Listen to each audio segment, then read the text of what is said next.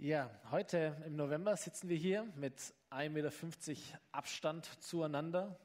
Also wir haben alle eine Maske auf und wir sind circa 50 Personen hier in diesem Saal zumindest. So, wenn man mal zurückgeht, ungefähr acht Monate vor uns, da standen in diesem Saal noch 180 Stühle, Reihe an Reihe, Glied an Glied. Keiner hatte eine Maske auf, keiner hatte eine Distanz und wir haben lange gesungen und alles Mögliche gemacht, was wir immer schon gemacht haben. Ich weiß nicht, wie es dir geht, aber wenn ich solche Bilder heut, heute sehe, dann ist es für mich wie so ein, eine, eine, ein Relikt aus lang, lang vergangener Zeit. Oder wenn du, wenn du ein altes Fußballspiel siehst oder ein Konzert oder sonst irgendwas, du das kannst es kaum glauben, dass es sowas irgendwie mal gab. Es ist noch nicht so lang her. Acht Monate, ein Dreivierteljahr. Der Grund dafür ist eine Pandemie mit dem Virus Covid-19, der mittlerweile schon 1,3 Millionen Todesopfer weltweit gefordert hat. Das Natürliche ist, aber immer wichtig auch das vielleicht zu betonen, dieser Virus unterscheidet nicht zwischen Menschen. Er unterscheidet nicht zwischen Männern und Frauen, jungen und, und, und älteren Menschen. Er unterscheidet auch nicht zwischen gläubigen Menschen oder nichtgläubig oder andersgläubigen Menschen. Dieser Virus trifft uns alle gleich. Er trifft jeden gleich. Aber nicht jeder geht gleich damit um. Und so stellen wir fest, dass es verschiedene Lager gibt, auch in unserer Gesellschaft, wahrscheinlich sogar auch hier, auch unter uns oder auch hier in der Gemeinde. Es gibt Menschen, die sind total verunsichert von dieser Pandemie, äh, übervorsichtig, angsterfüllt, leiden an dieser nicht gegebenen Perspektive der Zukunft. Was kommt denn jetzt noch? Was passiert am Mittwoch? Wie wird Weihnachten sein? Wie wird das nächste Jahr sein? Und dann gibt es ein Lager, das unter dieser Pandemie oder der Folgen der Pandemie leidet ganz persönlich, nämlich Isolation. Wir denken an unsere Familie, wir denken vielleicht an Kinder, wir denken an Alleinestehende, wir denken an Senioren und Seniorinnen. Äh, andere emotionale, psychische Folgen, denen wir noch begegnen werden in der Zukunft, da bin ich mir auch sicher. Da gibt es das große andere Lager, das ähm, gar nicht an diese Pandemie glauben möchte oder an die Folgen oder an die Konsequenzen dieser Pandemie glauben möchte, die das ganze Thema eher nervt, die es in Frage stellen, die mit, mit Hohn oder Spott oder Demonstrationen dagegen vorgehen. Und dann gibt es vielleicht auch ganz viele, die sind irgendwo da dazwischen und stellen einfach Fragen und sind weder Befürworter noch klare Gegner, sondern versuchen irgendwie einen Weg dazwischen zu finden. So, ich habe festgestellt, dass diese ganze Pandemie, wie jede andere Krankheit und jede andere Krise in unserem Leben, sich in meiner und unserer Wahrnehmung komplett verändert, wenn sie ein Gesicht bekommt. Wenn es nicht nur 1,3 unbekannte, anonyme Personen sind, sondern wenn da eine Person dabei ist, die ich kenne. Wenn ich das Schicksal kenne, das verändert alles, was ich darüber denke. Wenn jemand, der mir nahe steht, erkrankt, dann wird mir bewusst und klarer, wie gefährlich dieser Virus ist. Wenn ich aber auch sehe, wie eine Krankheit verlaufen kann, wie eine Person damit umgeht, wie auch ein Heilungsprozess, wie Wunder geschehen in diesen Dingen, von einer Person, der mir nahe steht und nicht von irgendjemand, dann stärkt es auch mein Glauben nochmal auf eine ganz andere Art und Weise und mir wird nochmal viel klarer bewusst, hey, da gibt es etwas Größeres als Corona. Da gibt es etwas Größeres als meine Angst, da gibt es eine Waffe dagegen und Glaube, mein Glaube, unser Glaube ist das Wirksamste, was wir gegen die Verunsicherung in unserer Gesellschaft und gegen den Virus an sich eigentlich haben in diesem Kampf.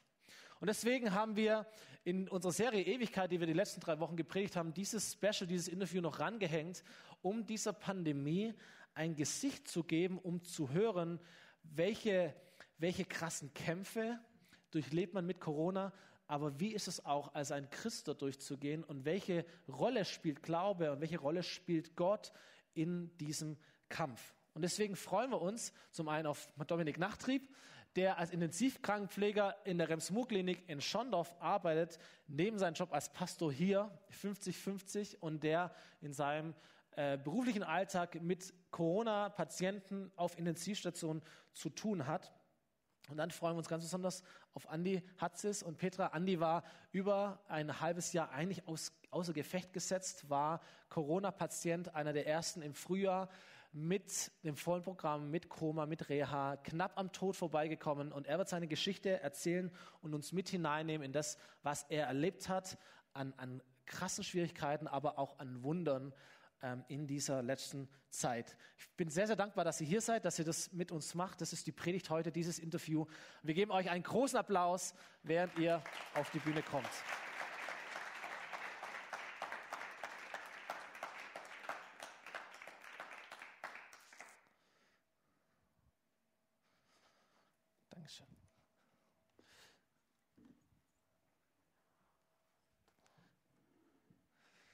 So, nicht jeder ist äh, gleich firm wie wir Pastoren, was das äh, freie Reden auf der Bühne angeht. Äh, Andi und Petra haben sie natürlich vorbereitet.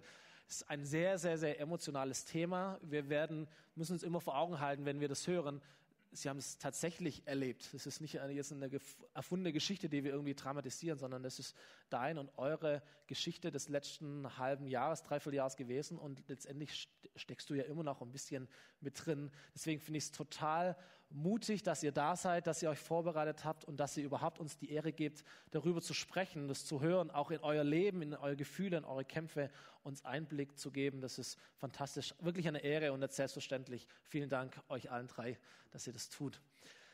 Möchte mit dir anfangen, Domme. Ähm, du bist der Mediziner unter uns, sage ich mal, der Praktiker. Du arbeitest auf Intensivstation. Ähm, nimm uns noch mal mit hinein zum Verständnis. Was macht diesen Coronavirus so gefährlich? Was unterscheidet ihn auch zwischen einer normalen, schweren Grippe, die wir vielleicht schon kennen?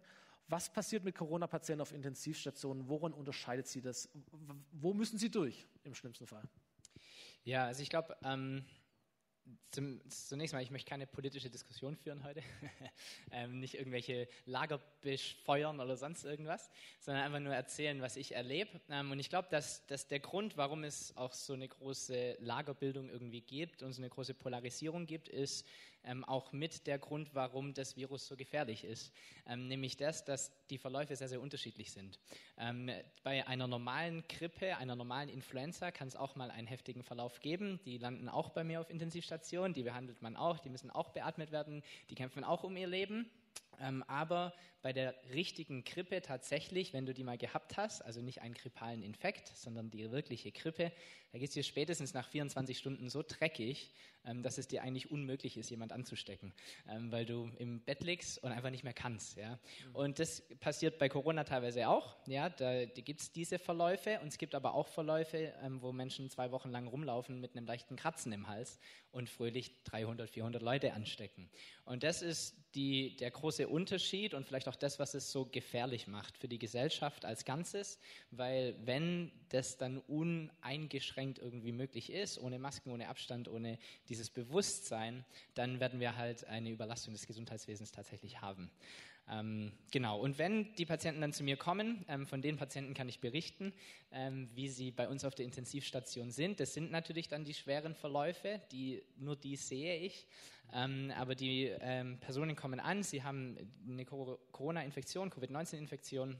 Das heißt, sie haben eine Lungenentzündung. Die Lunge ist eigentlich bei uns gesunden Menschen dafür verantwortlich, dass Sauerstoff über die Luft hineinkommt in die schöne Lunge, dann in die Blutbahn übergeht, sodass unser Körper mit Sauerstoff versorgt ist. Im Gegenzug gibt das Blut den ganzen CO2 ab, den wir dann wieder ausatmen können. So funktioniert es Gott sei Dank bei uns.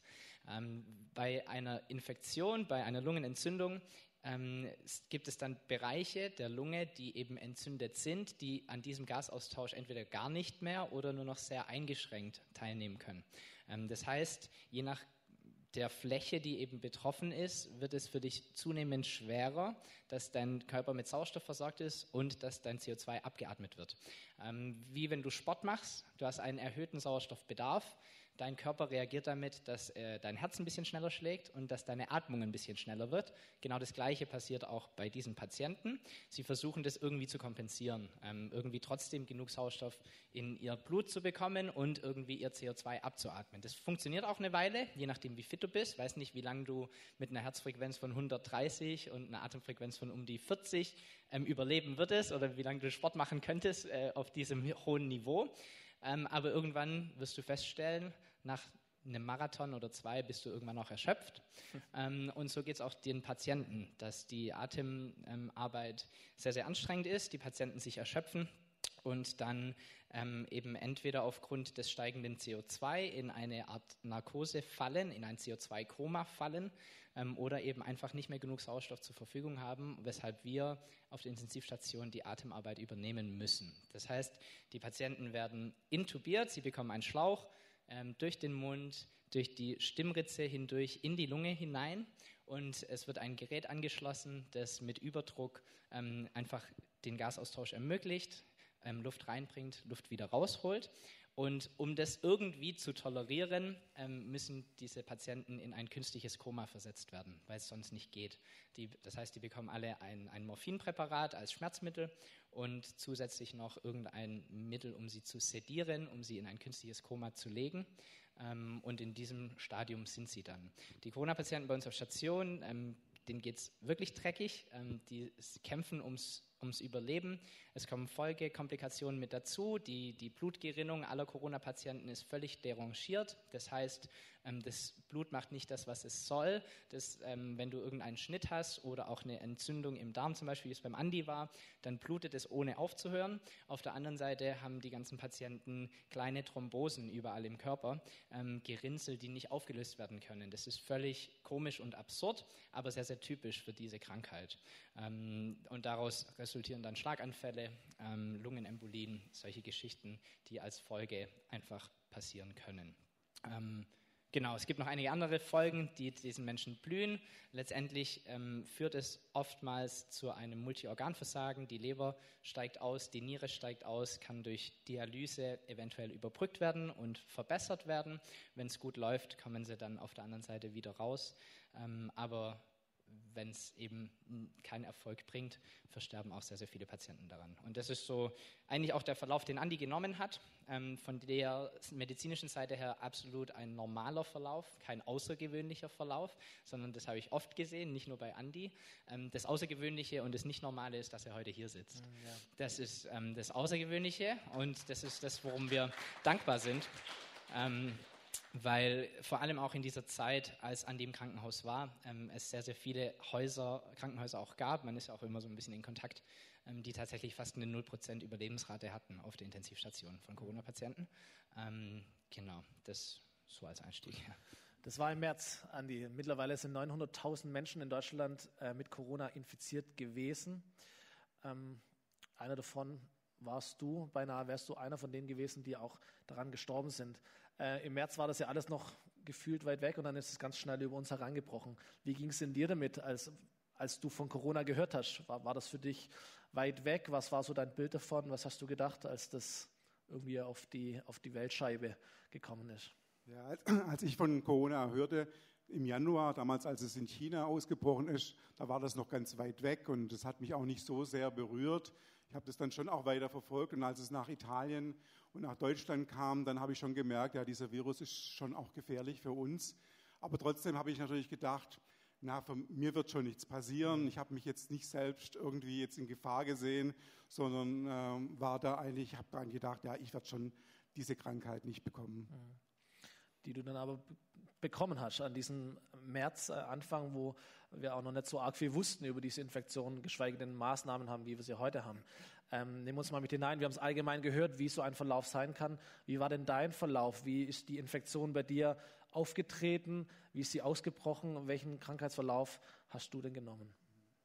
Also ich, ich schaue immer ein bisschen auf mein Blatt, weil es sind viele Daten und viele Chronologien, die ich da ja. einfach auch äh, dann richtig darstellen will. Also ich bin am 13. März bin ich krank geworden und war dann am 16. März äh, bei meinem, habe meinen Hausarzt angerufen und habe ihm gesagt, dass ich Symptome habe, die eben auch auf Covid-19 passen könnten. Es waren äh, 40 Grad Fieber, das ich hatte, Halsschmerzen, Husten, Schüttelfrost, Schnupfen, Muskelschmerzen, sehr große Erschöpfung und ich war sogar mal gestürzt.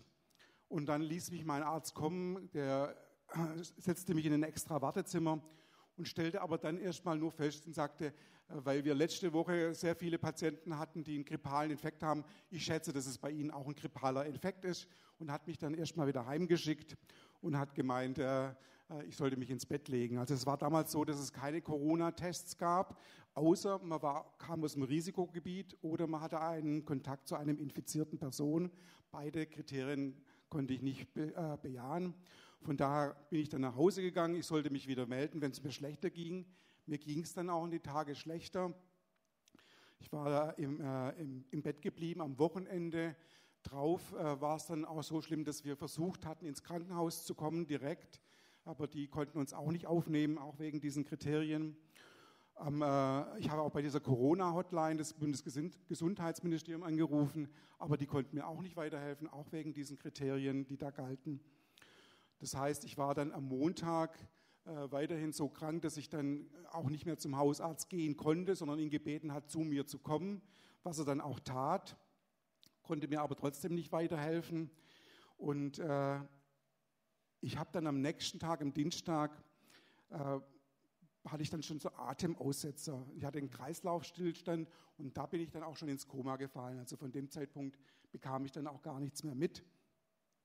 Es war dann so, dass der Hausarzt nochmal kam, Gott sei Dank, und hat dann auch sofort den Notarzt gerufen, als er mich gesehen hat.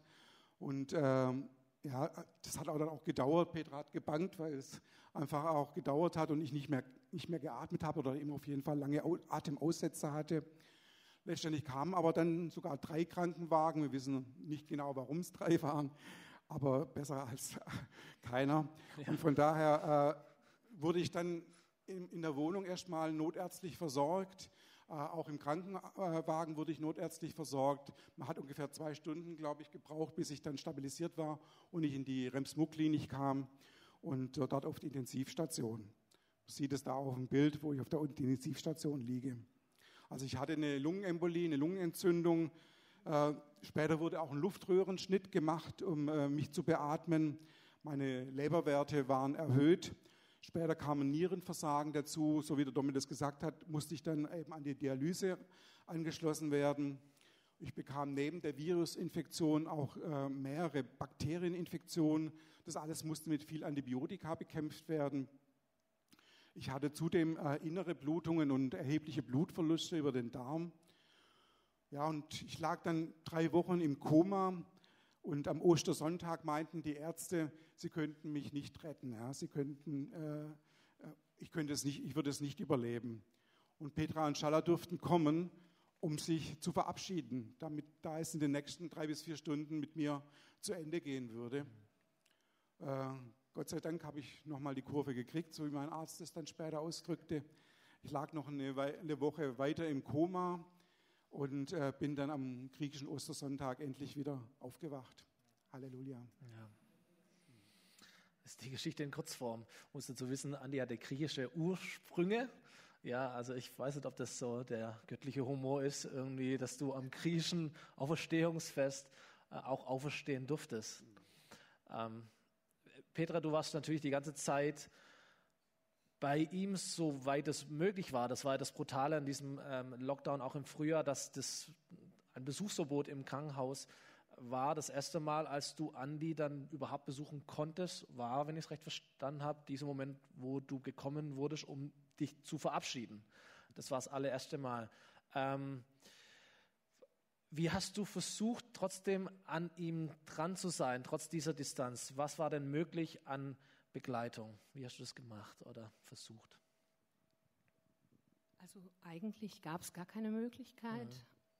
Mhm. Und ähm, aber ich überlegte dann einfach und dann habe ich gedacht, ein Handy zu haben wäre klasse, dass das beim Andi liegt, dass ich darauf anrufen kann, dass ich nicht irgendein Handy von der Station irgendwie nehmen muss.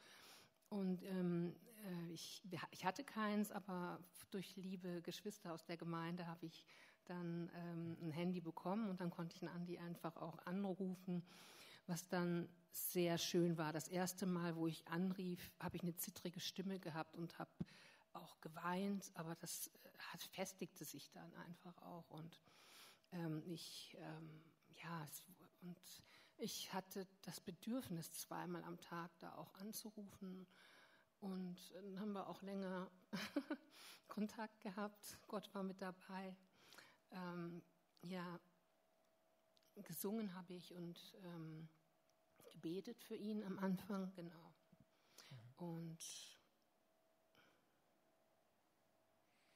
Ja, als ich, äh, als Andi dann fast drei Wochen im Koma lag, erhielten Schaller und ich einen Anruf aus der Klinik. Sie sagten, wir könnten jetzt kommen. Ich hätte es mir oft gewünscht, dass wir hätten kommen können und ja. freute mich auch schon. Und dann hieß es, weil Andi in den nächsten drei bis vier Stunden sterben würde. Und dann haben wir uns sofort, wir dürften kommen und wir kamen äh, in der Klinik an, wurden dann mit ähm, Schutz. Äh, Kleidung ausgerüstet und der Chefarzt brachte uns dann persönlich zu Andi ans Bett. Und als ich Andi dann sah, erschrak, erschrak ich sehr, weil er war, der ganze Körper war aufgedunsen. Er hatte Hände und der Kopf, es war so aufgebläht von, dieser Niere, von diesem Nierenversagen. Und ähm, er hatte einfach ganz viel Wasser eingelagert. Wir durften dann rechts und links, wie man das auf den Bildern auch teilweise dann sieht, Schalla und ich äh, stehen und seine Hände halten, jede eine Hand. Und seine Hände waren wirklich dick angeschwollen wie Pranken, so richtig, richtig dicke Pranken. Man sieht es auf einem Bild ganz gut. Also dann sangen wir einfach zu Gott, wir sagen Loblieder und beteten für Andis Überleben. Und in der Gemeinde trafen sich zu diesem Zeitpunkt auch die Ältesten und haben für Andi gebetet, ihn im Geist mit Salböl gesalbt. Mhm. Und ähm, das war wunderbar. Viele Geschwister haben überall einfach auch mitgebetet. Es gab WhatsApp-Gruppen und ähm, ja, andere digitale Gruppen. Und es war einfach so wohltuend, dass sie alle für ihn gebetet haben und für uns, für uns. Wir sind so getragen gewesen. Ich kann einfach immer nur wieder, das kommt auch hier drin vor, dass ich Frieden hatte, dass ich Frieden hatte im Sturm, so praktisch. Ja, und dann irgendwann fiel mir auf, dass Andys Hand ganz normal geworden war in der Zeit. Wir hatten etwas über eine Stunde Zeit und seine Hand war ganz normal geworden. Und ich habe mich riesig gefreut. Und dann habe ich noch festgestellt, dass die Werte auf dem Monitor auch deutlich verbessert waren. Die waren viel zu hoch und sollten runtergehen. Und es ging weiter und weiter runter. Dann mussten wir aber gehen. Dann war, äh, die, war es wegen der Infektionsgefahr einfach, dass es zu groß, zu stark sein würde, zu gefährlich. Und zu Hause ging es dann einfach weiter mit Beten und Singen und ähm, zwei Tage. Und ich weiß nicht, ob das vielleicht bezeichnend ist. Äh, bevor Andi dann aufwachte, habe ich äh, größere Bibeltexte gelesen.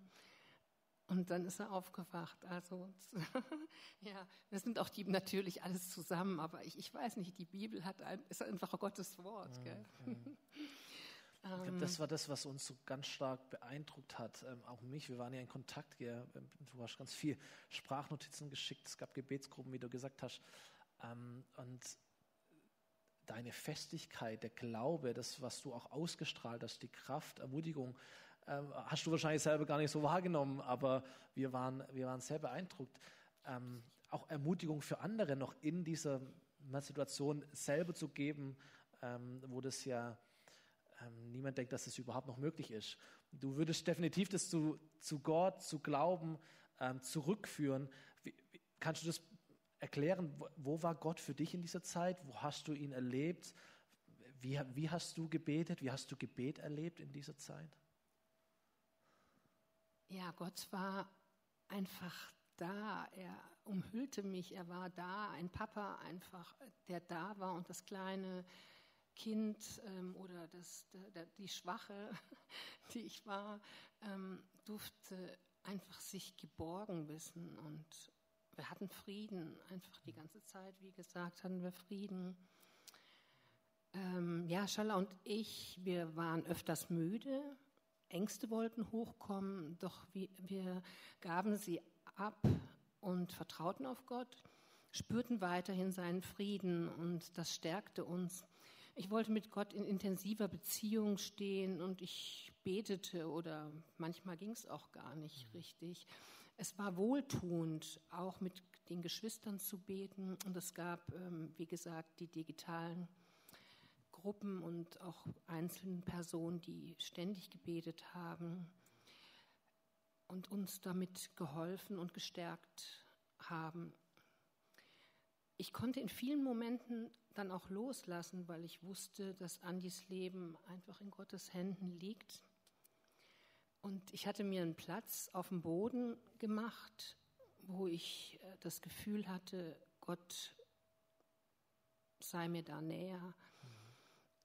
Ähm, und dass ich ihn da mehr spüren würde. Manchmal wollte ich auch beten, ja, und das ging eben einfach nicht. Mhm. Ähm, ich kann von mir nur selbst sagen, dass ich mich sehr schwach fühlte, richtig schwach und ausgepowert. Aber Vertrauen hatte ich. Und das war vermutlich das ganze Geheimnis meiner Stärke. Mhm. Ja, da Gott ja in den Schwachen mächtig sein will. Andi, insgesamt vier Wochen warst du oder lagst du im Koma. Ähm, jetzt ganz naiv ist vielleicht eine, eine Forschung sagen, naja, was heißt Koma? Ist man da einfach, ist es wie ein langer Schlaf? Träumt man da? Was, was erlebt man im Koma? Was hast du erlebt? Ähm, durch welche Dinge bist du durchgegangen? Was weißt du von dieser Zeit an? Was kannst du dich erinnern, wenn du an Koma denkst? Ja, also ich hatte ganz viele Träume im Koma, viele Albträume äh, die für mich wie real waren. Also ich erlebte das ganz real, was da passierte. Und äh, ich war ja mit Medika Medikamenten sediert, unter anderem auch mit Opiaten. Und eigentlich habe ich im Koma nicht geschlafen, sondern äh, hatte, ah ja, es waren keine richtigen Träume, es waren auch Halluzinationen, es waren auch Wahnvorstellungen dabei, es waren auch Sinnestäuschungen dabei.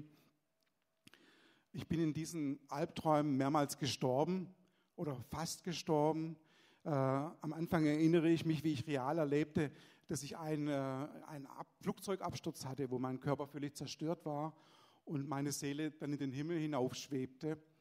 Und äh, ich habe diesen Moment dann so erlebt, eigentlich wie es in der Offenbarung steht, in Kapitel 21, Vers 2, da steht, ich sah die heilige Stadt, das neue Jerusalem, von Gott aus dem Himmel herabkommen. Also mir, mir, mir ist das erschienen, diese goldene Stadt wurde mir gezeigt äh, wie sie aus dem Himmel herunterschwebt. Und Jerusalem leuchtete ganz hell. Und äh, ich durfte, ich konnte nicht nah ran, aber ich saß am Weit und ich konnte spüren. Und ich konnte spüren, dass der Himmel ähm, ja, mir da entgegenkam und Jesus, den Gläubigen, äh, die dort versammelt waren, die dort wunderbar in der Ewigkeit zusammenlebten.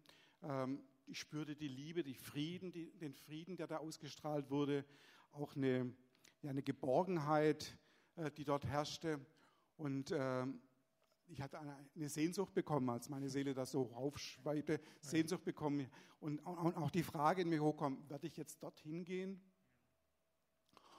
Und dann wechselte die Szene und ich war äh, von diesem Traum in einen Albtraum geraten.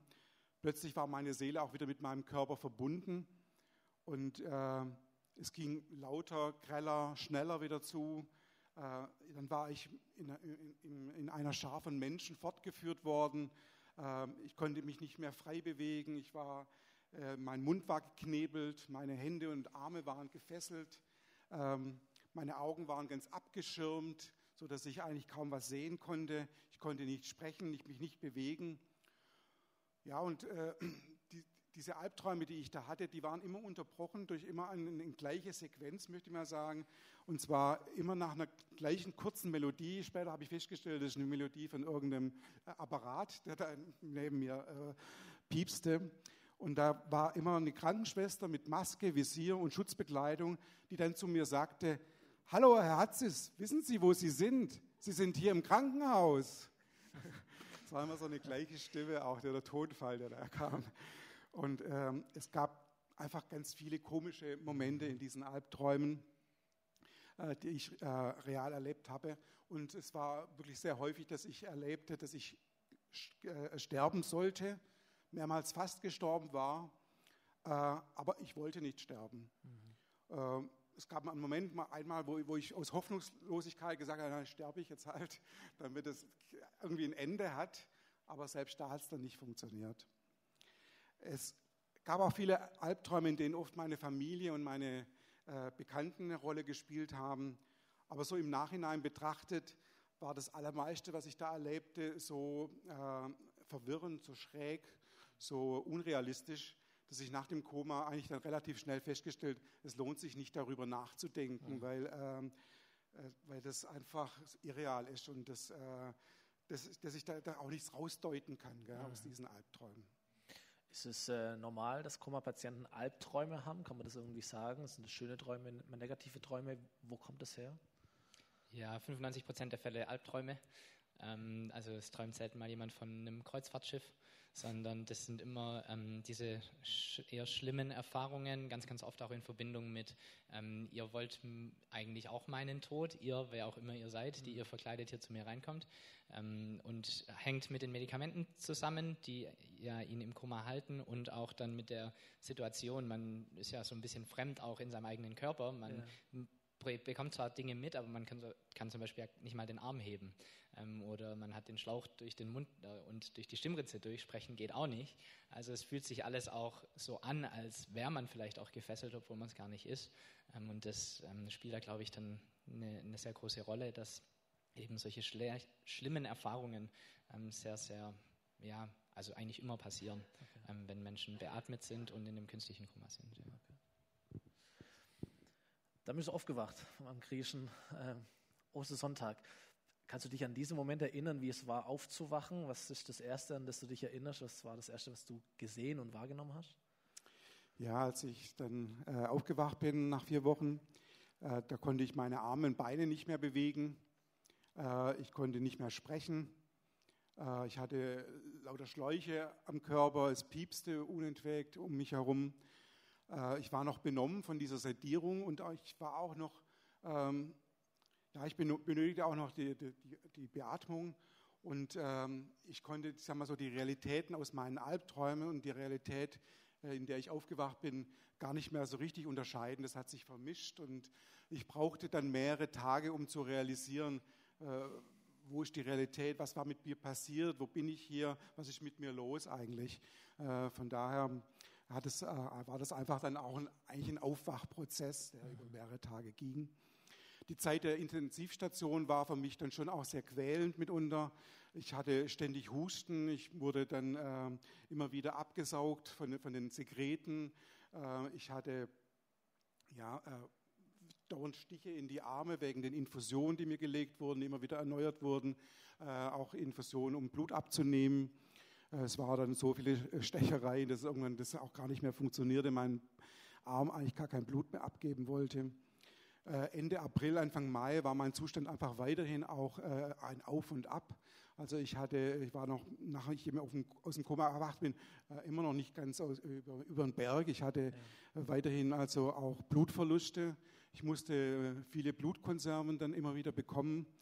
Und da aber das Bluten nicht aufgehört hat, immer wieder weiterging, äh, musste, über meinen Darm musste dann auch mein Darm operiert werden. Das war für mich ein, ein ziemlicher Schock, dass ich auch eine Operation noch dann hatte, aber die verlief Gott sei Dank dann relativ gut. So meine mentale Stimmung, die war eigentlich zwischendurch immer wieder auch sehr gut, muss ich sagen, oder, oder ziemlich positiv, erstaunlich positiv. Ähm, und äh, ich war eigentlich recht zuversichtlich, dass alles gut werden wird, dass ich geheilt werde. Äh, ich spürte auch, dass Gott da ist und ich vertraute ihm, dass, ich vertraute, dass Jesus mich heilen wird.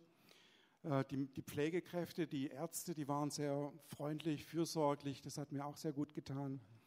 Ähm, und ich freute mich immer, wenn Petra mich anrief. Diese Videotelefonate, die waren auch wirklich sehr hilfreich, sehr gut. Es hat mir so gut getan. Äh, dass ich da auch mit der Außenwelt verbunden war und äh, hier nicht so ganz isoliert war, wenn Petra und Schaller anriefen. Äh, es gab auch die Krankenhauspfarrerin, die mich auch besuchen durfte und besucht hat und ähm, auch für mich gebetet hat. Und auch das hat mir einfach auch meine Zuversicht verstärkt. So meine Psyche, mein, mein, mein Gehirn und auch meine, mein Gedächtnis die waren als eigentlich äh, nicht so sehr von, von der Krankheit beeinträchtigt. Da, da, hat es eigentlich alles relativ schnell wieder funktioniert, sodass ich eigentlich mein Kopf äh, dann wieder alles so Gedanken und so alles wieder gut lief. Mein Zustand hat sich dann stabilisiert. Ich habe dann immer gejubelt, wenn irgendwas weggemacht werden konnte, irgendein Schlauch weg war, die Magensonde wegkam, die Beatmung dann auch wegkam und ich dann äh, erstes Mal wieder mit Essen gefüttert werden konnte, erstmal halb Brei. Ja. Und äh, schließlich Ende Mai dann in die Reha verlegt werden konnte. Ähm, dort warst du in der Reha vier Monate insgesamt bis September. Ähm, was hast du alles neu lernen müssen? Wie warst du beeinträchtigt? Wie ging es dir damit und wie geht es dir auch jetzt? Wo, wo merkst du, wo stehst du aktuell? Also meine Muskulatur war vollkommen abgebaut. Das war für mich das Markanteste eigentlich. Ich musste meine Mobilität neu, neu, ganz neu lernen. Jeder Schritt war da auch ein Kraftakt und dauerte viele Tage und Wochen. Also es war zunächst mal sehr mühsam, von der Liegeposition äh, an die Bettkante zu sitzen. Die, einfach dieses, dieses Aufsitzen war schon sehr mühsam und auch schmerzlich. Und dann auch von der Bettkante zum Rollstuhl rüber zu wechseln, war immer ein richtiger Akt. Äh, das dann auch irgendwann selber zu lernen, das hatte echt lange Zeit gedauert. Äh, dann vom Sitzen im Rollstuhl irgendwann mal auch aufzustehen, äh, war wirklich sehr mühsam. Vom, vom, vom, vom Stehen dann auch zum Gehen mit Rollator, später mit Stock, dann auch ohne Stock hat jedes Mal viele, viele Tage gedauert, teilweise auch Wochen gedauert, bis ich das, den nächsten Schritt machen konnte. Meine Arme, meine Hände hatten Probleme, also ich hatte keine Kraft in den Armen und den Händen. Ich konnte nicht mal einen Wasserbecher halten, um zu trinken oder, äh, oder das Handy zu halten. Äh, die abgebaute Muskulatur musste also ganz neu trainiert werden. Mit Hilfe von Physiotherapeuten habe das äh, Sprechen neu einüben müssen. Äh, meine Stimme war, als es dann äh, kam, erst wieder, als ich den, die Intubation raus hatte. Und dann war es erstmal ganz leise und, äh, und das so ganz heißer. Und das hat dann auch einfach lange Zeit gedauert, bis das wieder funktionierte. Ähm, ich hatte auch Probleme in den Händen und den Füßen. Da habe ich so sag mal, Gefühlsstörungen, Taubheitsgefühle, Kribbeln, auch Schmerzen in den Händen und Füßen. Der ganze Reha-Prozess hat vier Monate gedauert ja, wie ist mein heutiger Zustand? Also meine inneren Organe sind Gott sei Dank eigentlich weitestgehend wieder in Ordnung. Also meine Lunge, meine Nieren, mein Darm, mein Herz äh, funktioniert Gott sei Dank wieder gut. Ähm, ich, mir fehlt noch einiges an Kraft. Mhm. Treppensteigen macht mir Mühe und auch runterbücken ist schwierig. Ähm, viele Bewegungen sind auch noch ein bisschen langsamer äh, und ich bin auch relativ schnell erschöpft, brauche also auch mehr Ruhepausen, habe noch Schwellungen in den Händen, äh, in den Füßen, Taubheitsgefühle oder auch Muskelschmerzen im, im Schulterbereich. Aber ich bin eigentlich ganz dankbar und zuversichtlich, wie es mir jetzt geht. Äh, ich hoffe, dass ich bis Ende des Jahres dann wieder so weit gesund bin, dass ich dann am, äh, am Januar dann auch wieder anfangen kann zu arbeiten. Was für ein Jahr. Mhm. Ähm, Peter, du hast uns etwas mitgebracht, finde ich total super. Wir haben vorher schon gesagt, du hast ja ganz viel Sprachnotizen gemacht und äh, über WhatsApp. Und wir haben äh, die Sprachnachricht ähm, bekommen von dir, die du auch damals versandt hast, an dem Tag, an dem Andi aufgewacht ist. Und wir wollen mal diesen emotionalen Moment hören, haben da eine Minute Ausschnitt dabei, um zu hören, das war der Moment, als du erfahren hast, ähm, Andi ist aufgewacht.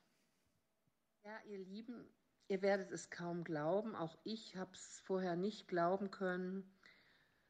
Und dann habe ich die Nachricht bekommen, dass der Andi die Augen aufgemacht hat, dass er verstehen kann, dass er nickt, und einfach bestätigt. Und es wurde bestätigt, dass er geistig äh, einfach auch nicht verwirrt ist durch diese ganzen vielen Narkosemittel.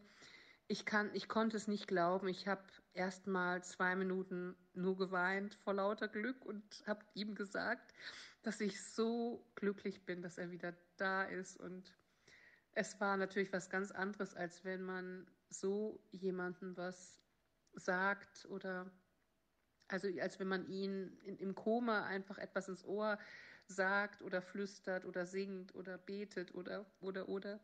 Ich bin so glücklich und ich bin glücklich mit euch. Ihr werdet auch jubeln. Das haben wir hier auch vorher gemacht. Und ich möchte, dass ihr es einfach auch alle wisst, dass es dem Andi, dass der Andi aufgewacht ist. Wenn du, wenn du die Bilder siehst von dir selber, Koma, ähm, Krankenhaus, all die Schläuche und jetzt dein Spiegelbild anschaust, wenn man es jetzt nicht wüsste, ja, oder dich jetzt nicht so gut kennt, kann man sagen, Andi sieht aus wie immer, eigentlich. ähm, kann du es irgendwie fassen? Was, was, was geht einem da durchs, durchs Herz oder durch den Kopf? Also ich bin natürlich, wenn ich das so sehe, die Bilder, unheimlich dankbar, ja, dass ich äh, jetzt heute, dass es heute so geht, wie es mir geht und ja, dass ich ähm, ja nicht gestorben bin, aber dass ich auch nicht ein Pflegefall bin, dass ich auch nicht eine Behinderung habe, die jetzt mich schwer belastet. Also ich bin da unheimlich dankbar dafür. Petra, wahrscheinlich alle Menschen, die das hören, sehen, äh, egal wie man jetzt zu Glaube zum Beispiel steht, äh, auch Ärzte, man spricht immer von einem Wunder. Ja, das war ein Wunder.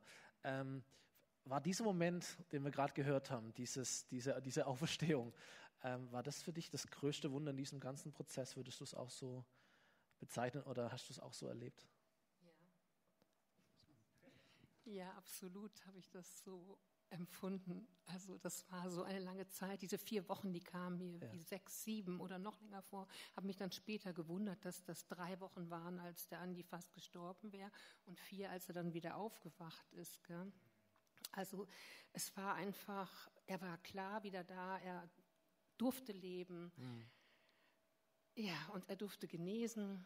Und es war einfach ein herrliches Wunder Gottes. Das mhm. ist einfach, Andi hat wieder gelebt. Das war so eine Freude, so eine Entlastung. Da ist so viel abgefallen von einem einfach mhm. auch. Ja, als ich nämlich Andi das erste Mal über Video sah, war ich zunächst sehr erschrocken, weil er eben so schwach aussah. Da oben das Bild ist das. Ich hab, da habe ich auch geweint. Da sieht man, es ist ja hier ein Videoanruf. Ähm, ich hatte erst mal Tränen und habe mich dann aber relativ schnell gefangen. Und dann habe ich mich natürlich riesig gefreut, ihn zu sehen. Auch wieder nach, ja, nach einer ganz schön langen Zeit, wenn jemand so krank ist. Ähm, ja, und da der Andi da ja nicht sprechen konnte, ähm, äh, ach so, warte mal, genau.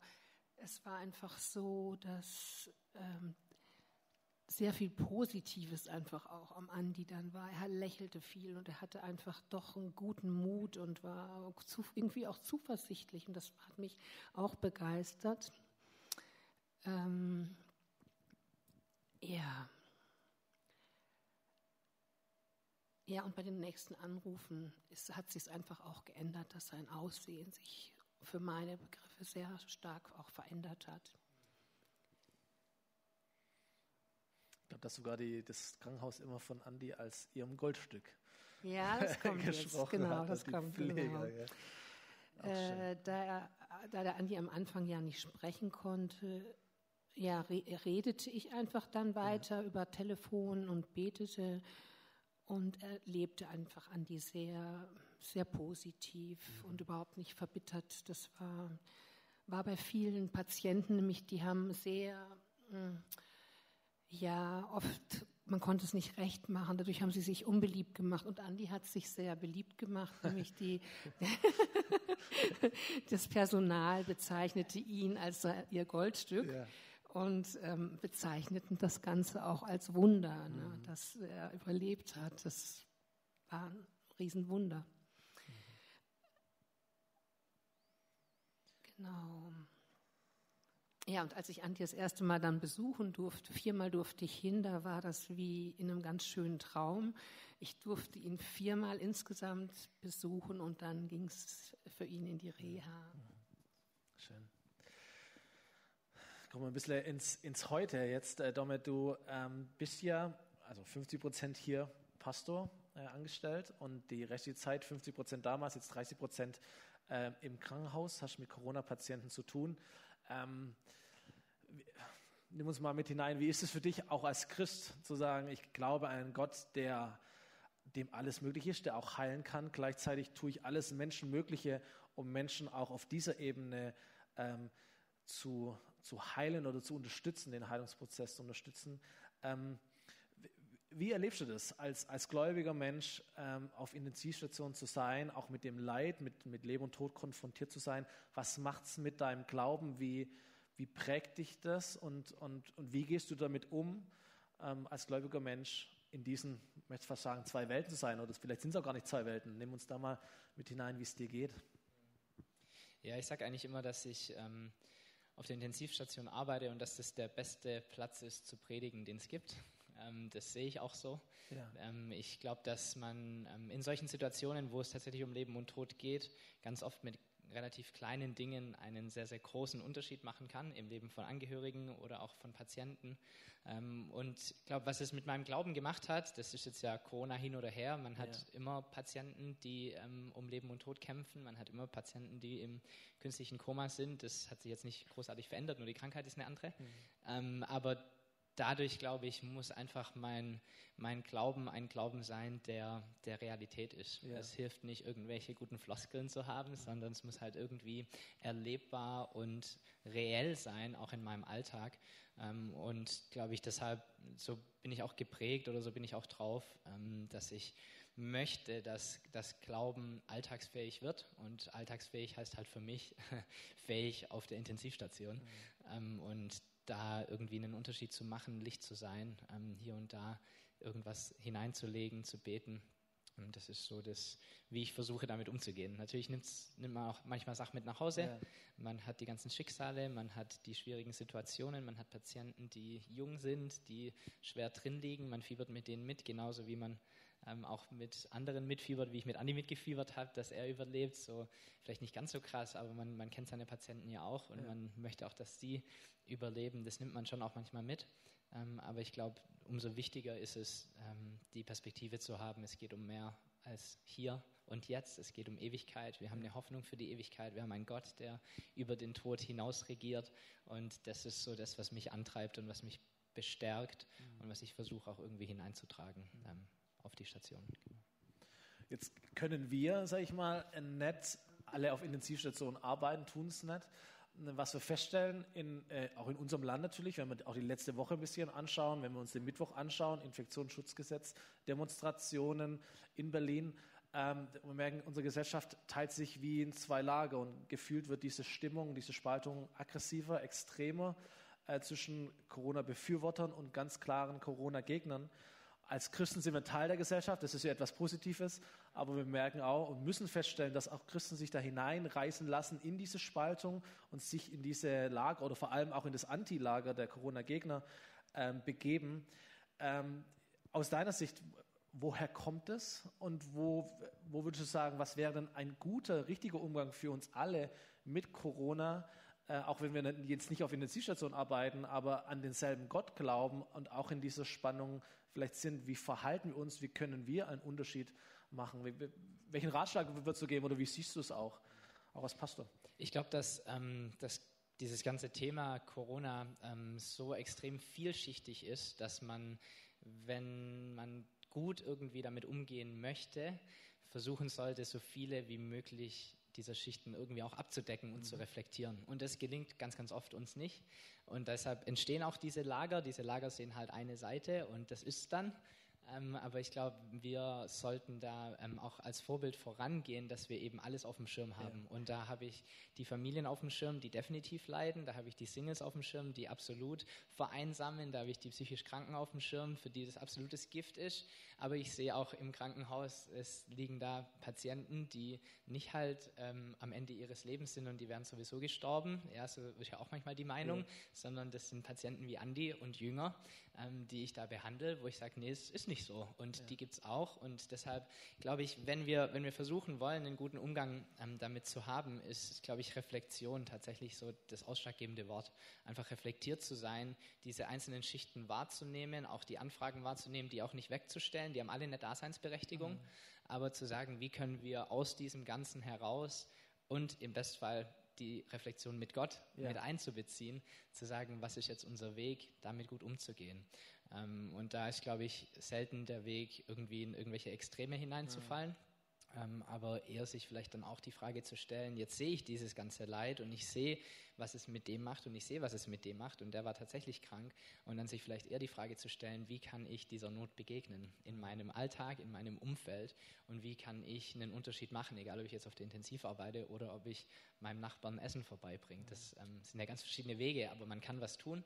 Und man kann mit dieser Perspektive von, von Ewigkeit und von ähm, es geht um mehr als dieses Leben, tatsächlich einen Unterschied machen im Leben von Menschen. In so einer Zeit vielleicht noch mal mehr wie ja. in einer normalen Zeit. Anni, ich erinnere mich daran, wie du an, äh, im September zurückgekommen bist. An einem Donnerstag bist du aus der Reha entlassen, nach Hause gekommen. Ich habe mich gefragt, Mensch, wie lange wird es dauern, bis Andi wieder hier ist und wir ihn dann auch sehen können. Und es hat genau drei Tage gedauert. Am Sonntag drauf warst du schon wieder hier. Es war dir ganz wichtig, war auch Peter ganz wichtig, dass du dann Plätze buchen und so. Ich weiß auch genau noch, wo du gesessen bist. Ähm, hab, an dem Tag war ich auch hier auf der Bühne. Ähm, nimm uns mal mit hinein in dem Moment. Was erlebt man, wenn man nach, nach diesem halben Jahr wieder zurückkommt nach Hause, auch zurückkommt in, in, in geistliches Zuhause, in die Gemeinde. Und, und, und gibt es vielleicht sogar etwas aus dieser Zeit, das du mitnimmst und sagst, dafür bin ich sogar dankbar, ich möchte es gar nicht mehr äh, äh, verlieren, Einstellungen oder Gedanken, die du in dieser Zeit gewonnen hast oder die dir wichtig geworden sind? Ja, also nach einem halben Jahr wirklich hatte ich große, große Lust, wieder hier in den Gottesdienst zu kommen und äh, habe mich sehr darauf gefreut, da ganz schnell wieder teilnehmen zu können. Nach einem halben Jahr hatte ich da wirklich auch schon Entzugserscheinungen. Und als ich das erste Mal hier im Gottesdienst war, da habe ich mich auch gleich sofort wohlgefühlt, obwohl es hier natürlich Maske tragen und Abstand halten natürlich nicht ganz so kuschelig gemacht hat. Aber es war einfach äh, nach Hause kommen, es war Familie treffen, so habe ich mich gefühlt und ich habe mich über die herzliche Begrüßungen gefreut, über die vertrauten Gesichter, die ich gesehen habe, über, die, äh, über das Willkommensein, einfach als ich hier wieder da war. Und äh, ich, es war so, dass ich eigentlich auch gemerkt habe, diese Zeiten in Not, die, auch die Zeit dieser Pandemie, die dient auch dazu, dass wir Menschen Gottes Ruf besser hören und äh, dass wir uns auch in diesen Zeiten der Not äh, Jesus anrufen und äh, auch die, seine Nähe suchen und äh, sie auch finden. Und äh, mir persönlich ist auf jeden Fall so ergangen, als ich war durch meine Erkrankung ähm, da herausgefordert und ich habe das wirklich als Glaubensprüfung auch äh, jetzt okay. so, so erlebt. Ja. Also ich war verstärkt herausgefordert, die Nähe von Jesus zu suchen, mich in jeglicher Situation, eben auch in dieser schlimmen Krankheit, äh, auf, auf Gott zu vertrauen und ähm, das Heil bei ihm zu suchen. Ich habe eigentlich nicht geklagt in der Zeit. Gott, warum hast du mich nicht bewahrt vor dieser Krankheit? Äh, warum muss ich leiden? Warum habe ich Schmerzen? Sondern ich habe ihm vertraut, dass, er, dass ich bei ihm gut aufgehoben bin, dass ich äh, auch in der Not, im Leiden von ihm getragen werde und dass ich nicht mehr ertragen muss, als ich aushalten kann. Da habe ich irgendwie drauf vertraut. Und ich bin Gott so dankbar, dass er mich gerettet hat. Mhm. Äh, auch den Ärzten und den, äh, dem Pflegepersonal bin ich unheimlich dankbar für ihr Engagement, für ihren guten Einsatz. Und äh, ich bin meiner Frau so dankbar für ihre Liebe, für ihre Gebete, für ihre Gebetsunterstützung und für ihr, einfach für ihr Dasein, ja, dass sie da war.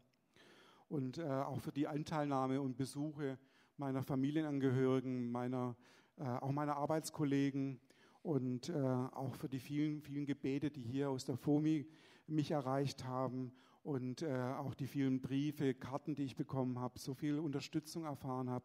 Das hat wunderbar gut getan. Und äh, ja, ich glaube, dass diese Gebetsunterstützung und die, äh, und die Gottesnähe ja hier gewirkt haben, dass mein Vertrauen auf Jesus so, so zuversichtlich war. Und dass ich, äh, das, das hat mir Zuversicht gegeben, diese Situation. Das war richtig gut. Gibt es Dinge in deinem Leben jetzt, die du ganz bewusst anders machst oder anders machen möchtest oder verstärkt machen möchtest, nachdem du durch diese Corona-Erkrankung gegangen bist? Ja, also ich denke, dass dadurch, dass mir der Tod so nahe gekommen ist, äh, ist mir auch gezeigt worden, dass ich meine Prioritäten im Leben überdenken muss und überdenken will. Äh, ich frage mich jetzt einfach öfters, was ist wirklich wichtig für mein Leben? Was ist was ist für Jesus wichtig mhm. und was ist eigentlich auch ja, vor, der, vor, der, vor der Ewigkeit wichtig. Mhm. Also mir ist der Psalm 90, Vers 12 da auch äh, ganz wichtig und das, den halte ich mir auch öfters vor Augen, nämlich diese Bitte an Gott, mach uns be bewusst, wie kurz das Leben ist, damit wir unsere Tage weise nutzen. Mhm. Also und ich denke mal, dieses Sterben zu bedenken, auch im Alltag, das nicht wegzuschieben, sondern das hilft mir auch dabei, mein, mein Verhalten danach auszurichten, ähm, weniger über, zum Beispiel weniger über Missstände mich zu ärgern, äh, gelassener auf Fehlschläge reagieren, nicht nachtragend zu sein oder in Situationen nicht egoistisch zu sein, ähm, einfach dankbarer, ähm, gütiger, freundlicher, liebevoller zu sein. Das ist äh, sind Werte, die mir einfach dann noch äh, einfach wichtig sind. Und ich denke, dass Gott mich vor dem Sterben bewahrt hat, weil viel gebetet wurde und weil ich äh, für die Arbeit im Reich Gottes auch noch gebraucht werde. Und das leitet mich auch an und das, da bin ich auch ganz gespannt drauf, wo, wo Jesus mich noch gebrauchen kann und da freue ich mich auch drauf. Stark. Ja, zum Beispiel gute, Liebe, gute liebevolle Beziehungen sind für mich einfach äh, ganz zentral wichtig. Und äh, die Beziehung zu Petra, unser schönes Zusammensein, so in der, dieser Nachphase, unsere Wertschätzung und das größere Verständnis füreinander, das genieße ich sehr. Also das ist richtig gut. Vielen Dank für diese authentischen Einblicke. Ähm, ich würde gerne mit einer, mit einer Frage schließen und gerne an euch alle drei. Ähm, so abschließend vielleicht nochmal, welche, welche Botschaft würdet ihr setzen? Ähm, was wollt ihr mitgeben? Menschen heute, die hier sind, die uns online schauen, Videopodcast schauen.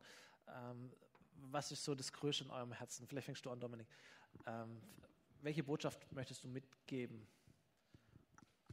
Ich glaube, ähm, ähnlich was, was ähm, Andi schon gesagt hat, ich glaube, dass diese Perspektive Ewigkeit sich irgendwie setzen sollte in unserem Herzen.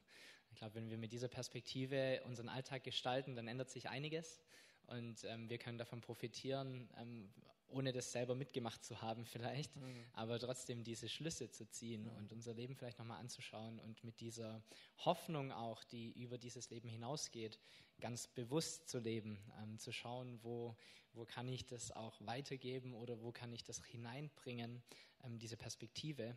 Das fängt natürlich bei mir an, darf dann aber ruhig auch weitergehen. Ich glaube, das sind solche Dinge, die, die einen antreiben dürfen und die einen herausfordern dürfen. Vielleicht auch jetzt diese letzten Wochen in der Predigtserie, ähm, auch mit diesem Seil und wie kurz dieser Teil auf dieser Erde ist. Ähm, ja, ihr macht das Beste aus diesem Teil. Nicht nur für jetzt, sondern für die Ewigkeit. Ihr zentrale Punkte, die sagt, das ist uns so auf dem Herzen, das ist unsere Botschaft, die wir an die Leute weitergeben wollen? Ja, ja wir haben uns auch fünf Punkte eigentlich äh, überlegt, die wir wichtig finden. Und der erste Punkt ist, nimm Corona ernst, mhm. schütze dich und deine Mitmenschen davor. Der zweite Punkt ist, lass uns nicht gegen die Maßnahmen und diese Einschränkungen rebellieren, sondern lass uns mithelfen, diese Pandemie einzudämmen. Ja, auch dass jeder erfahren kann, wenn er auf Gott vertraut, dass es gut ist. Ja. Es gefällt Jesus, wenn wir miteinander und füreinander beten mhm. und es ist hilfreich und segnet einfach. Mhm. Bedenke, dass dein Leben jederzeit zu Ende sein kann. Lebe deinen Alltag mehr im Hinblick auf deine Ewigkeit und sammle Schätze fürs Himmelreich. Mhm. Vielen Dank. Vielen Dank euch. Euer Applaus.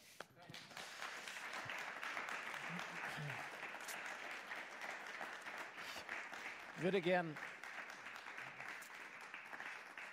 würde gern, dass wir gemeinsam nochmal für euch beten. Der Dominik ist schon auf dem Sprung, der muss jetzt direkt ins Krankenhaus. Der wird hier gleich ähm, quer durch den Raum gehen. Einbahnstraßensystem bitte.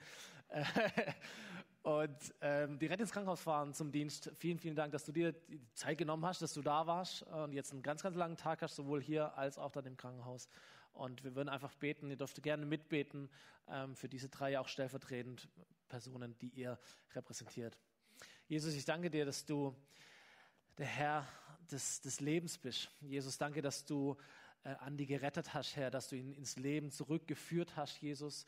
Danke, dass wir als Gemeinde Anteil dran nehmen konnten, dass wir mitgekämpft haben, mitfiebern konnten, Herr, dass wir uns auch mitfreuen dürfen über diesen Sieg, Jesus, über diese nicht normale Entwicklung, dass du ihn hierher gestellt hast wieder, dass du ihn wieder hergestellt hast und wir beten, dass du es auch vollkommen tun wirst, Herr. Alle alle Schwächen, die er noch hat, Beeinträchtigungen, Jesus Muskeln, Schmerzen, Herr, nimm ihm das, stärk du ihn, stell du ihn ganz wieder her, dass er seine Ziele erreicht, dass er geheilt ist von dir, dass er weiterhin stark ist, sich entwickeln darf. Stärk du auch Petra, Jesus, an seiner Seite, Herr. Gib du Kraft zurück, die sie gelassen hat, Ruhe und Frieden, was sie braucht, Herr.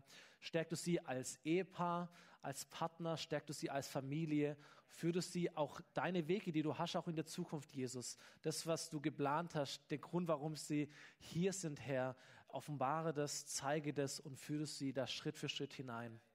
Wir beten auch für Dominik, für, für Menschen wie ihn, Herr, die mit Corona-Patienten oder überhaupt mit Patienten arbeiten, die sich Tag für Tag diesem Risiko auch aussetzen, äh, Menschen zu dienen, Menschen zu unterstützen, ähm, heilend zu tätig zu sein, Jesus. Und wir beten, Herr, dass du ihn schützt, beten für diesen Tag heute, dass du ihn segnest, dass du ihn schützt vor Ansteckung, dass du ihn auch zu einem Segen machst für die Menschen, auf die er treffen wird, für Angehörige, für Patienten, für Kollegen und Kolleginnen, Herr. Dass, dass dieses Licht, das in ihm ist, Herr, strahlt genau dort, wo es so stark gebraucht wird und auch so stark sichtbar wird, Jesus. Das segnen wir ihn in deinem Namen, an den Peter genauso.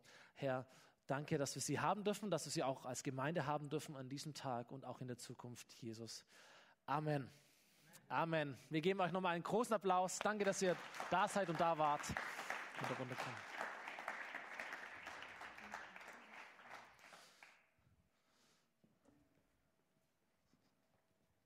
Schaff's gut.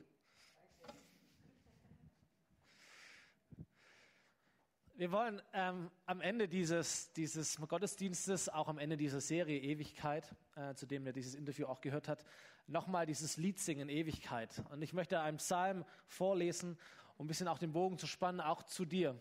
Ähm, Psalm 121 ist ein, ein Glaubensbekenntnis. Da heißt es, ich schaue hinauf zu den Bergen.